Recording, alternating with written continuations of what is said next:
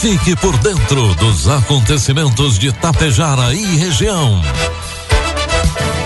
A partir de agora, Tapejara Notícias, primeira edição. Um trabalho da equipe de jornalismo da Rádio Tapejara.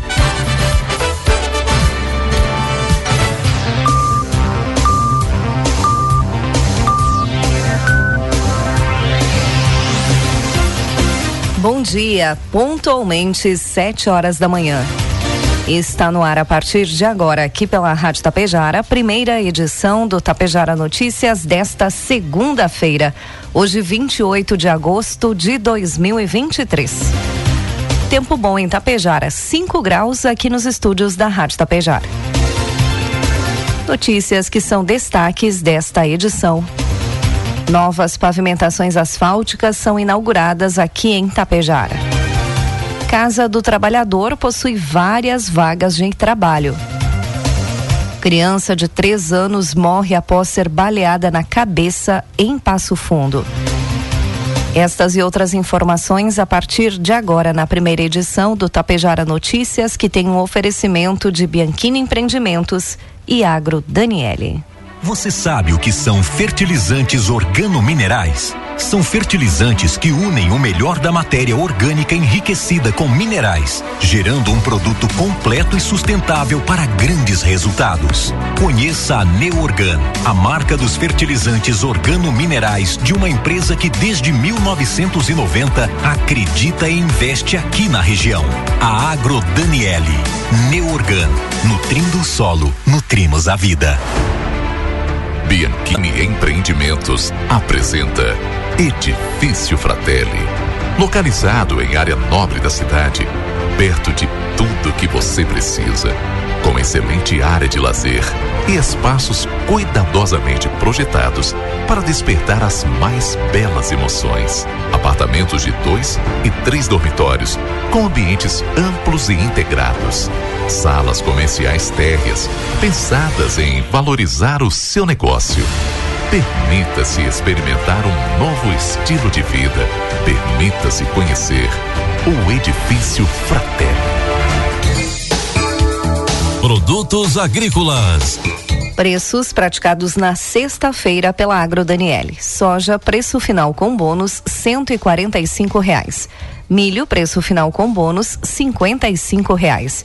E trigo PH 78 ou mais, preço final com bônus, setenta reais. A Frente Parlamentar da Agropecuária enviou na última sexta-feira ofícios aos ministros da Casa Civil Rui Costa, da Agricultura Carlos Fávaro e do Meio Ambiente Marina Silva, também para o comandante do Exército Brasileiro Tomás Miguel Miné, com as preocupações sobre a suspensão das emissões de novas licenças para o manejo de espécies exóticas, publicada em informativo do Sistema de Informação de Manejo e Fauna no último dia 18 de agosto. A medida é resultado de um decreto que transferiu a responsabilidade pela emissão destas autorizações do IBAMA para o Exército. O presidente da Fundação, deputado Pedro Lupe, destacou que a medida tem um impacto na pecuária brasileira. Essa questão das espécies exóticas, especialmente o javali, preocupa-nos e também aos produtores rurais. Nós encaminhamos notas às autoridades com pedido de providências. Os javalis são vetores de doenças como a peste suína e febre aftosa, que podem contaminar o nosso rebanho. Esses animais possuem capacidade de reprodução de forma exponencial, o que reforça a necessidade de uma solução imediata que possa garantir o controle eficiente desses animais. Informe Econômico. O dólar comercial está cotado neste momento a quatro reais e oitenta e sete centavos para venda. Dólar turismo cinco reais e oito centavos e o euro a cinco e vinte e seis. O Congresso Nacional terminou de aprovar na quinta-feira a medida provisória da nova faixa de isenção do imposto de renda. Segundo o texto, quem ganha até 2.640 reais por mês não pagará imposto de renda, valor equivalente a dois salários mínimos. Atualmente, esta isenção é de 1.903 reais. A faixa de isenção subiu para 2.112. Para completar os 2.640, que é dois salários mínimos, o governo dá um desconto automático de 528 reais. Com o aumento da isenção, mesmo quem ganha mais de dois salários mínimos será afetado. Isso porque o imposto não é cobrado sobre todo o salário, só incide nos valores que ultrapassam as faixas isentas ou de tributação reduzida. Por exemplo, quem ganha quatro mil reais por mês se encaixa na faixa 4, não paga 22,5% sobre toda a parte tributável do salário, só sobre a parte acima da isenção. Previsão do tempo. O amanhecer é gelado, com mínimas negativas em grande parte do Rio Grande do Sul nesta segunda-feira.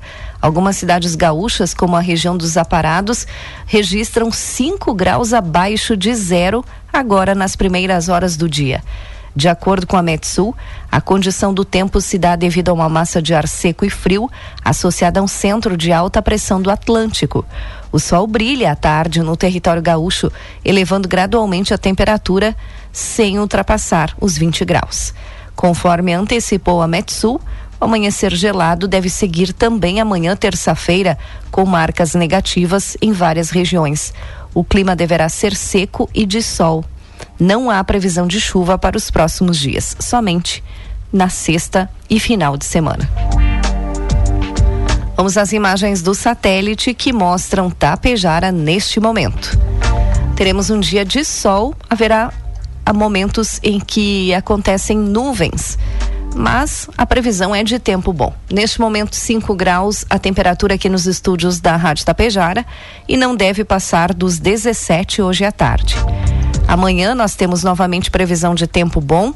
A mínima já sobe 7 graus e a máxima não passa dos 19 graus. Destaques de Itapejara e região. Agora 7 horas 6 minutos e meio, 5 graus é a temperatura. O FGTAS Cine Casa do Trabalhador aqui de Tapejaras dispõe das seguintes vagas de emprego para esta semana auxiliar de produção para os sexos masculino e feminino, auxiliar de acabamento gráfico, auxiliar de laboratório de concreto, auxiliar de mecânico, auxiliar de almoxarifado, auxiliar de cozinha, auxiliar de limpeza, auxiliar de montagem de estruturas metálicas, para esta são oito vagas, analista de qualidade, auxiliar de açougueiro, atendente no comércio, jardineiro, farmacêutico, caixa, cozinheiro, operador de empilhadeira, desenhista mecânico, doméstica, mecânico de veículos, motorista de caminhão, motorista de ônibus, na verdade, vagas de carpinteiro, vagas de porteiro, chapeador, segurança de eventos, esse é um trabalho eventual, servente de pedreiro, supervisor de industrializados, repositor, torneiro mecânico, vendedor, soldador, vagas para vigia, este deve ter CNH da categoria A e B, e instalador eletricista. Os interessados nas vagas devem procurar a Casa do Trabalhador, que está localizado junto à Biblioteca Pública Municipal, portando todos os documentos. Informações pelo telefone 3344 2023. Na manhã de sábado, a administração de Itapejara, através da Secretaria de Cidade, Trânsito e Desenvolvimento Urbano, realizou uma cerimônia de inauguração da pavimentação asfáltica de trechos importantes de ruas localizadas no bairro São Paulo. O evento teve como objetivo promover a inauguração da pavimentação na Rua do Comércio, entre a Avenida Dom Pedro II e a Rua Gaspar Dutra, além dos trechos das ruas Oswaldo Cruz, João 23, Padre Raimundo Damin e Gaspar Dutra, compreendidos entre a Rua do Comércio e a Avenida 7 de Setembro. O morador Divino Benete, que se pronunciou durante o ato expressando a sua satisfação e gratidão pelas obras realizadas. Ele ressaltou a importância das melhorias para a comunidade e agradeceu a todos os envolvidos. O vice-prefeito Rudinei Bruel, que na oportunidade também representou o prefeito Evanir Wolff, fez um pronunciamento agradecendo a equipe de trabalho, secretários, coordenadores e demais servidores, enfatizando a importância de realizar obras planejadas e bem executadas. Ele abordou os projetos futuros e atuais da administração, destacando a pavimentação em andamento e os planos para o desenvolvimento contínuo da cidade. Na semana passada, o prefeito em exercício de Santa Cecília do Sul, Luiz Marcon, recebeu um novo veículo que fará parte da frota do município de Santa Cecília do Sul. A empresa Bevel Beber Veículos foi vencedora do pregão eletrônico e entregou um veículo T-Cross 1.4 com investimento de 171.890 reais, sendo 75 mil reais repassados através de convênio com a Secretaria Estadual Saúde, do Estado da Saúde e o restante com recursos próprios do município. 7 horas 10 minutos e meio. A partir de hoje, segunda-feira, terá início a aplicação das provas do programa de avaliação do sistema SIM FTD da Escola Municipal de Ensino Fundamental Cívico-Militar Ricardo Durigon de Ibiaçá.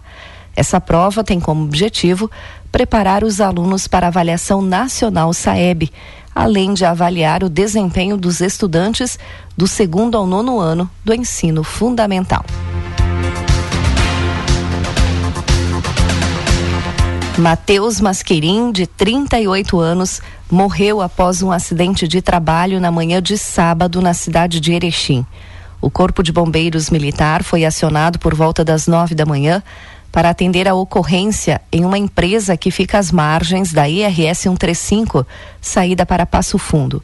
O homem teria sido atingido por uma empilhadeira enquanto trabalhava no setor de montagens e ficou gravemente ferido. Os profissionais da equipe de resgate socorreram a vítima e encaminharam para o Hospital Santa Terezinha, mas ele não resistiu e acabou falecendo. O corpo foi encaminhado ao Instituto Médico Legal. Boletim de ocorrência foi registrado pela Polícia Civil. Uma mulher morreu e um homem ficou ferido após o capotamento de um CrossFox na madrugada de domingo no interior de Getúlio Vargas, aqui na nossa região. O acidente ocorreu na estrada que liga o município a Centenário. Foi por volta das três da manhã.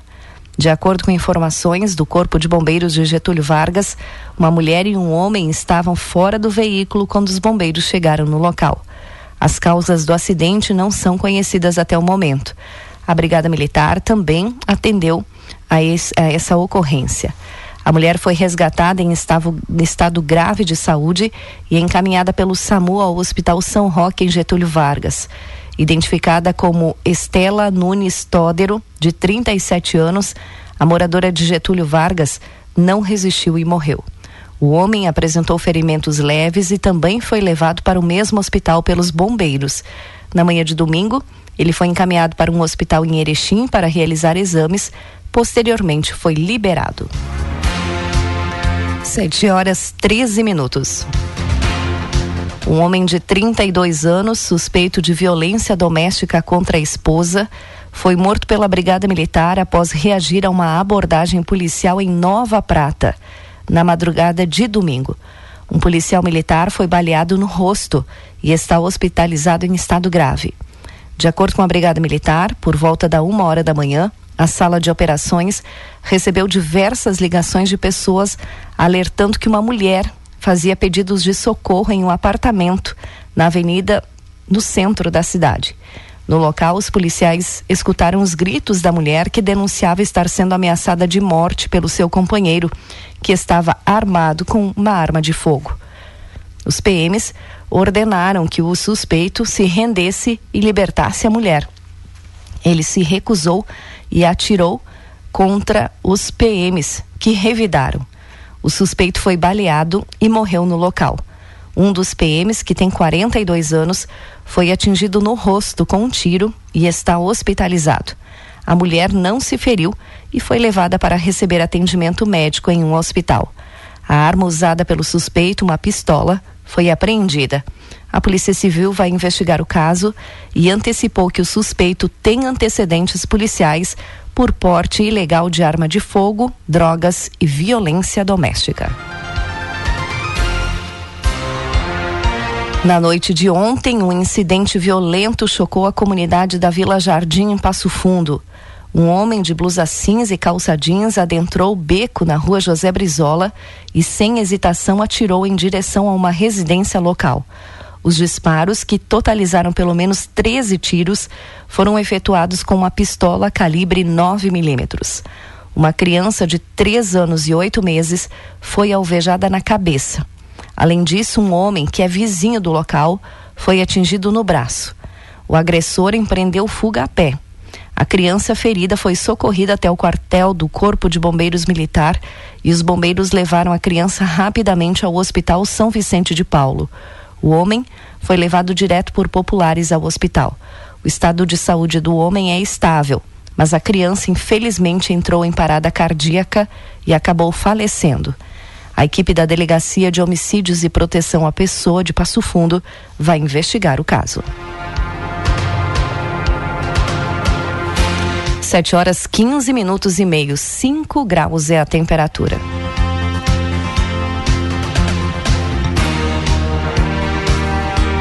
O relator do projeto de lei, senador Lucas Barreto, deve apresentar um parecer favorável à inclusão do nome do município e estado nas placas dos veículos. Ele adiantou que espera emendas para aprimorar o texto e ressaltou que essa mudança não terá um custo adicional. A falta de informação sobre a origem dos veículos tem gerado problemas. Em caso de acidente, por exemplo, é difícil rastreá-los. Esse projeto permite um controle mais eficiente de entrada e saída de carros nos municípios, facilitando a identificação de veículos roubados, argumento parlamentar. Meu, meu relatório será favorável ao projeto. O projeto do senador Esperidião Amin propõe a obrigatoriedade da nova placa em veículos emplacados após um ano da publicação da lei, alterando o Código de Trânsito Brasileiro. A implementação do atual modelo de identificação padronizado para os países do Mercosul enfrentou adiamentos, disputas judiciais, problemas de adaptação e credenciamento dos fabricantes, até que uma resolução do CONTRAN resolveu o impasse no ano 2019. O consumidor não pagará cobrança extra sobre a conta de luz no mês de setembro. A Agência Nacional de Energia Elétrica, ANEL, manteve a bandeira verde para o próximo mês para todos os consumidores conectados ao Sistema Interligado Nacional, SIM. A conta de luz está sem essa taxa desde o final da bandeira de escassez hídrica, que durou de setembro de 2021 até meados de abril de 2022.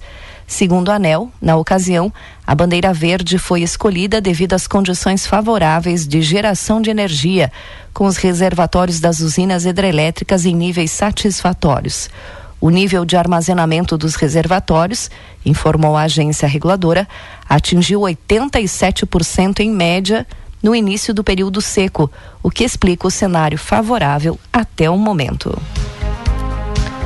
Agora 7 horas 18 minutos.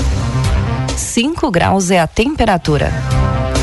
Encerramos por aqui a primeira edição do Tapejara Notícias. Outras informações no decorrer da programação da Rádio Tapejara, ou às 12h30 na segunda edição.